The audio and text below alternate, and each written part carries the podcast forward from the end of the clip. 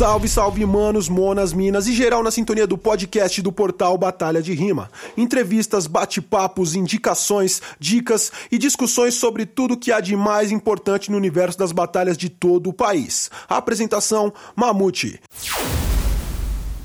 Salve, salve, manos, monas, minas e geral na sintonia do portal Batalha de Rimas. Como vocês estão? Tudo bem? Hoje a entrevista é com ele, Zen. Mamute, gratidão. O pessoal te conhece das batalhas, conhece dos freestyles, conhece dos vídeos do museu, conhece do seu canal do YouTube. Mas conta pro pessoal o que eles não conhecem ainda, de onde você veio, como você começou. Antes do Zen das batalhas, tipo, da onde que vem o Zen das batalhas? Como Pô, chegou vem nisso? do break. Vi muitos seus vídeos também, vi muito você batalhando. Simpson, é o Simpson sem dúvidas, eu acho que é o que eu mais via e curtia. Via vocês batalhando direto, via tu rimando por aqui, via você viajando. Fiquei, caralho. Vi tua final com o TK lá que Cê é louco. Tem nem o que falar. Tipo, acompanhei a cena. Acompanhei a primeira cena, né? O pessoal, tipo, me vê como MC, tipo, old school, mas old school é o mamute, tá ligado? eu sou o começo da nova geração e os caras me veem como velha. Tipo, eu meio que tô no começo da nova. Tipo, cê é doido. É, pô, vem disso aí, vem da vivência mesmo da rua, né? Anos 90. E aí, do B-Boy pra MC, como que foi esse salto? Pô, tinha um brother meu que me fez virar b-boy, que a gente cresceu junto, era brother, pá. Daí ele morreu e o sonho dele era rimar, eu nem curtia não. Só que ele queria cantar, fazer as músicas mesmo e pá. E eu sabia que eu sabia rimar, tipo, sempre, sei lá, tinha facilidade. Aí depois que ele morreu, eu peguei o sonho do bicho pra mim, segui e foi. Massa, ô. Um dia colocaram meu nome na batalha, tipo, sacanagem, aí eu batalhei e ficou. E, e conta pra nós, tipo, o Zen vem de onde? O vulgo? Pô, sempre fui calmo, não tão calmo. Sempre.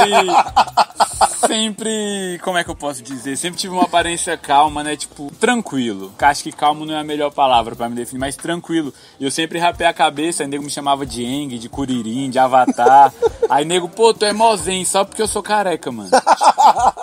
um monge budista, né? Um monge do ódio, pô. Você é o criador da Batalha do Museu. Conta pra gente essa história, tipo, de como começou, de onde surgiu a ideia, como que foi o início ali da Batalha do Museu. Mano, quando eu comecei a rimar, que eu falei que eu via seus vídeos, que eu vi os vídeos de BH, tinha alguns canais que postavam batalha de vez em quando. Tipo, hoje em dia você escreve batalha de rima, mano, aparece um milhão de vídeos. Antigamente aparecia só os mesmos. Então, tipo, eu tenho as rimas decoradas até hoje. Tipo, da sua batalha com o Simpson no Rio Grande do Sul, lá naquele festival. é, Santa Catarina, Joinville, é doido, com WMC, que o Simpson batalhou. Eu via muitas batalhas e queria ficar bom. Em Brasília tinha evento uma vez no mês. Quando tinha, eu não ia ficar bom rimando uma vez no mês. Tinha seis MCs em Brasília. Se eu, quando tinha oito MCs é porque, tipo, tinha dois doidão de droga que ia rimar.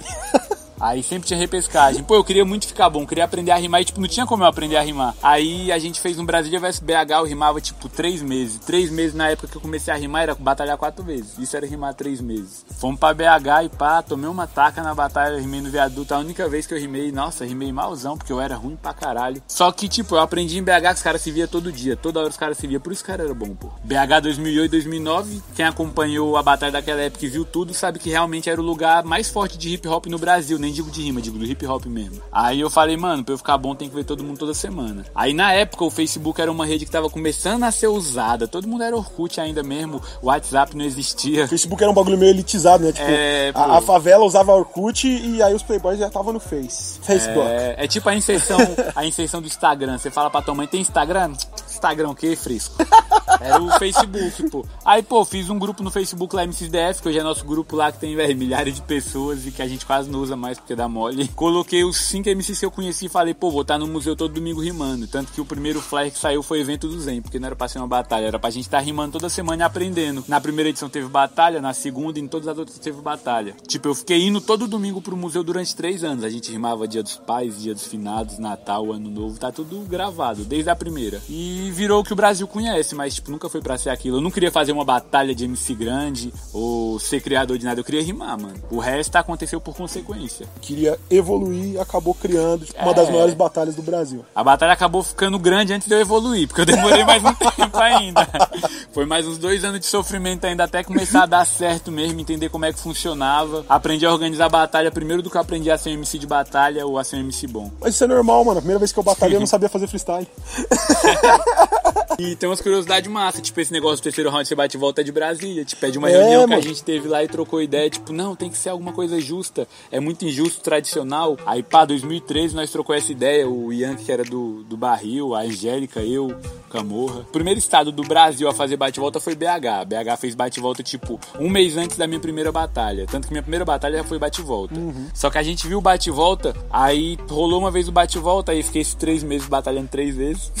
aí eu comecei o museu e, tipo, mano, não tinha caixa de som, mano. Tinha um celular velho, um Nokia que tinha as bases, alguém fazia beatbox. Não tinha como contar 40 segundos com um bocado de gente que não sabe rimar porque ia ficar chato. Aí eu falei, ah, vamos fazer bate-volta. Só que a gente se acomodou tanto no bate-volta que pra gente o tradicional de Brasília é bate-volta. O resto do Brasil todo no, no tradicional e Brasília só bate-volta. E depois o resto do Brasil começou a aderir o bate-volta por ser dinâmico, mas foi algo por acaso também. É, Foi- dinâmico ele é mais inclusivo, né? Porque pra você fazer um round bom, tradicional, o MC ele tem que ter um certo nível. É, as pessoas que não são tão boas acabam, tipo, pecando muito, demorando pra evoluir nisso se não executam É. muito. Mas no bate-volta, uma coisa mais, tipo, descontração, tipo, o mano loucão de droga vai errar menos no bate-volta do que no. Claro. E até o julgamento da plateia vem menos errado. Se a gente rimar no tradicional com uma plateia que nunca viu batalha, você vai rimar mão com chão e eles vão gritar. Se você terminar, você vai ganhar de mim sempre. Não Certo. pela rima, por ter terminado. No, no bate-volta, não. Tem um impacto maior. Você tem a chance maior de se defender e deles entenderem ou lembrarem um pouco mais do que você falou. Eu, eu gosto bastante desse estilo bate-volta nessa questão do dinamismo.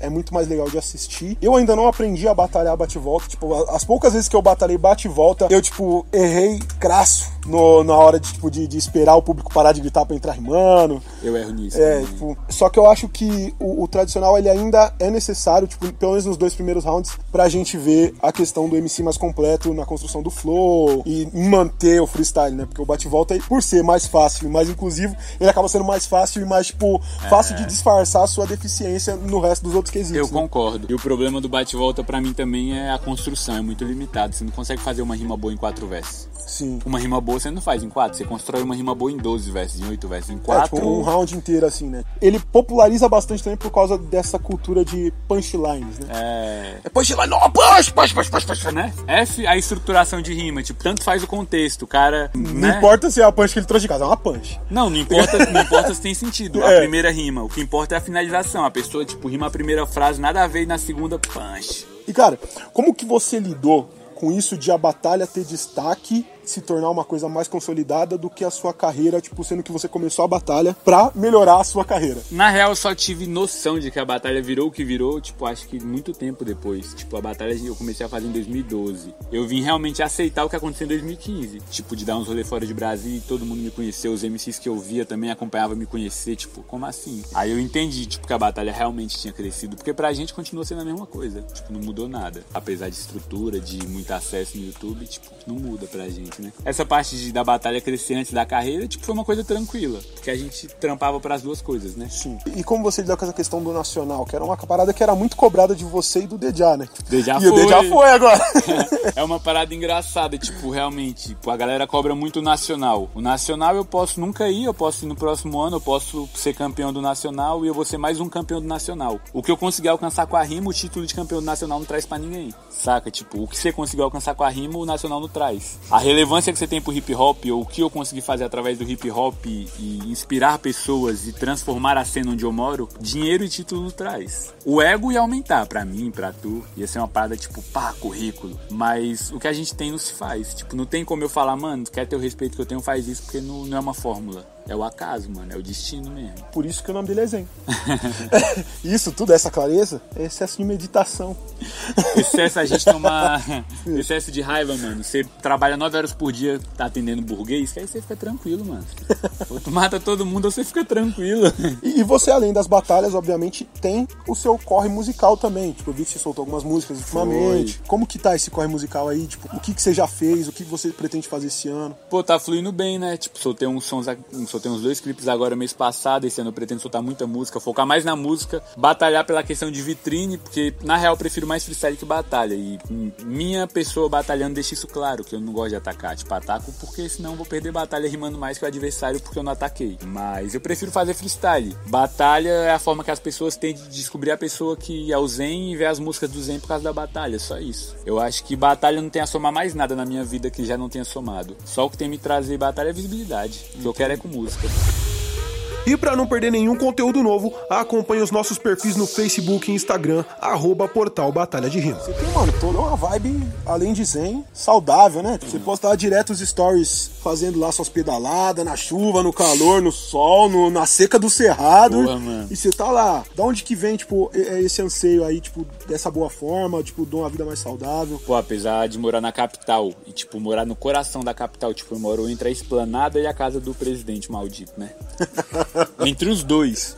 E no meio dessas duas coisas, eu cresci com um cerrado e com um lago, Paranoá, né? Tipo, se eu sair de casa, na frente da minha casa tem mato. Tem um mato verde, tem folha, tem fruta, a gente planta muita coisa lá, tem um bosque que a gente tá fazendo lá. Tem uns amigos trabalhavam já no bosque, os amigos de infância, e agora eu tô trampando com eles, indo plantar muda, indo fazer acontecer, né, mano? Plantando amora, romã, manga, cereja, a gente plantou cereja no cerrado, mano. Cereja no cerrado e cresceu. E é isso, eu cresci perto da natureza, cresci pescando, cresci brincando no mato. Minha filha brinca comigo no mato, eu levo ela. A bike veio por acaso, o piloto que é o sinistro da bike. Aí a gente é bem amiga, acabei aderindo à bicicleta. Tô há um ano usando como meio de transporte. Tipo, aí, se eu não pedalar, eu fico estressado, é engraçado. Eu posso ficar sem rimar e não posso ficar sem pedalar. É uma parada bem louca. Ser vegano, eu tava em processo, tô, tô em processo de virar vegano há quase um ano, mas a carne é fácil pra mim. O difícil é os derivados de leite, que tudo é derivado de leite. E, e- o leite, ele tem uma parada que ele, tipo, ele, ele vicia como se fosse cigarro, tá ligado? É, e a substância mais alérgica do mundo, né? Tipo, Sim. 80% da população mundial tem alguma intolerância É a leite. porque a- tipo. o leite de vaca, principalmente que é o mais que a gente mais consome, ele é preparado pra que o bezerro ganhe 200 quilos em um ano. Pô, a gente não é um bezerro, tá ligado? Tipo, é muito hormônio, é muita coisa, tipo, pra gente crescer, tipo, que a gente não consegue absorver, tá ligado? Então, conforme o tempo, a gente vai criando essa intolerância. É normal. tá? Como diriam os cientistas, né? A gente é os, somos os únicos mamíferos que saem da amamentação e continua bebendo leite de um De outro, outro animal. bicho, é. Qual o sentido disso? Ninguém E sabe. aí o pessoal fala, tipo, é uma coisa que você tem que ver, que pensar também, perceber que é, é- é mercadológico, né? Que as pessoas falam que o leite é bom por causa do cálcio e da proteína. Só que se você for ver a proteína, o leite materno humano, ele tem, tipo, 2% de proteína. Você não precisa de tanta proteína quanto as pessoas falam na hora de vender o leite, a carne e o ovo, tá ligado? Mas essa é a parte do vídeo que as pessoas saíram. Vem falando, ah, desce a Coca-Cola aí. Sabe o porquê da alimentação, de pedalar? Todo mundo vai envelhecer, mano. A gente no Brasil é acostumado a tratar a doença. Eu quero evitar a doença. Eu quero, tipo, ficar velho bem. Eu quero estar de boa. Eu quero estar com 80 anos correndo e pedalando. Não quero estar tomando remédio. Eu quero estar comendo coisa saudável pra não tomar remédio. Tipo, eu não tenho dinheiro pra pagar um médico, para pagar um remédio. Se vocês têm, boa sorte. É, E é importante isso que você faz de mostrar nos stories. Tipo, eu também tô tentando mostrar mais, É, eu né? vejo alimentação. Eu pá. mostro lá o que eu faço, o que eu como, porque, tipo, a gente tem que mostrar isso. Do mesmo jeito que a gente mostra, porra, tô no rolê aqui com uma pá de cara famoso, porra, tô aqui, ó, rolê pra mil tantas pessoas, tipo, olha, meus vídeos pegando tantas visualizações. As pessoas, elas anseiam por isso. Então, tipo, a gente tem que mostrar a parte boa também, pra que as pessoas anseiem pela parte boa também que a gente faz pra elas. Elas têm que entender se a gente tem pique pra fazer tudo isso, tipo, se eu tenho pique pra rodar o estado fazendo batalha de rima, é porque, tipo, eu tenho uma alimentação boa, porque eu me exercito, porque eu durmo bem, tá ligado? É, senão isso não é possível, tá ligado? E, e tem até um documentário, não sei se você já assistiu, que chama Feel Rich. Não de sei. Sinta-se rico, né? Tipo, sinta a Ah, riqueza. Tem no, tem no Netflix, é um documentário muito bom. Quem me indicou foi o Monge, lá de BH do Duelo. E, inclusive, fica indicação pra vocês aí, certo? Vale a pena, Muitos hein? artistas do hip hop aí falando o porquê de ter um, um estilo de vida mais saudável. É, é bem importante. Viu? Hip hop não é só droga, é isso, os preconceituosos. Caralho. pra mulherzinha do avião aí, ó, que vocês são muito covardes, viu? A gente tava no avião, a mulher pá, passa com a bandejinha explicando pra todo mundo tudo o que tem, pá. Aí chega em mim na fugada, olha pra gente. Vocês querem? Aí eu, mano, me senti uma criança escolhendo minha cor preferida. Escolhendo por pacote a cor, tipo. E, e conta pra nós, você falou, você citou, tocou nesse ponto aí dessa, dessa. É uma certa discriminação que você sofreu no avião vindo pra cá. A batalha do museu já sofreu bastante repressão também, né? Pra acontecer lá. Tipo, questão de, de quererem tirar vocês do lugar que vocês estão ali. Pô, tem vídeo da gente apanhando da polícia, né? Mas também tem vídeo da gente fazendo freestyle com o beat no camburão. Teve um tempo que os policiais que iam eram pessoas, tipo, com cultura, né? Pessoas que realmente estudaram, não pessoas que se formaram pra ganhar dinheiro. Porque o problema não é isso, né? Tipo, não é a profissão. Brasília é a cidade do concurso público. Ninguém quer ser policial ou quer ser médico. As pessoas querem ter dinheiro. A pessoa cresce desde cedo querendo ganhar dinheiro, faz uma profissão que não gosta pra ganhar dinheiro e os erros médicos aumentam por quê? Porque não tem uma pessoa querendo ser médico, tem uma pessoa querendo ser rico. Pô, 2012, a gente tava rimando, tinha um pessoal da G-Top lá, uns policiais lá. Aí viu que a caixinha de som acabou, mano.